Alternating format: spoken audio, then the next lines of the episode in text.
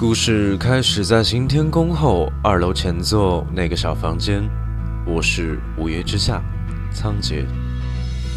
梦想、兄弟、青春、人生，人们有很多词汇去形容他们。那么，你用什么来形容五月天呢？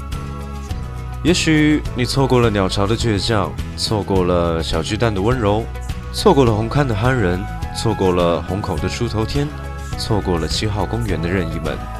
虽然，也许我们错过了这么多，但是他们的歌还是可以带你看遍这二十年，经历每一种心情，走过每一个角落。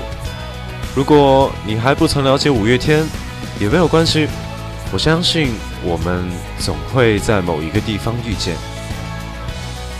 对了，说起遇见，你身边有没有这样的故事呢？很偶然的遇见了一个人，聊起来才发现你们之间原来有那么多的巧合与错过。或许你们看过同一场演唱会，去过同一家小店，某一天也曾经擦肩。他的故事和你有非常多的重合。你们似乎早就可以认识，可是直到今天，你们两个才发现彼此。不知不觉，你们聊了很多。你开始慢慢了解他，开始知道他爱吃的菜，爱去的地方，开始了解他的过去，开始想要参与他的未来。这也许就是五月天带来的相遇。你呢？你与他是这样相遇的吗？你和他会这样遇见吗？如果我们不曾相遇，我会在哪里？如果我们不曾相识，人间该如何运行？晒伤的脱皮，意外的雪景，与你相依的四季，苍狗白云，身旁有你，匆匆轮回何惧？无数世界线，无尽可能性，终于交织向你。这也许就是我们生命中最美的一件事情——相遇。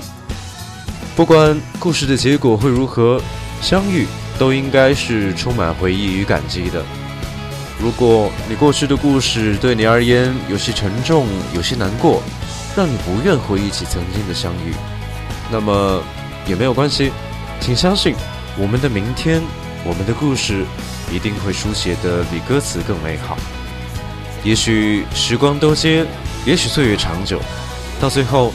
你的身边总会有一个对的人相伴，他会陪你走过无数地方与无尽岁月，你会觉得全世界最美的地方就是他的身边，而你们两个故事的起点会是五月天吗？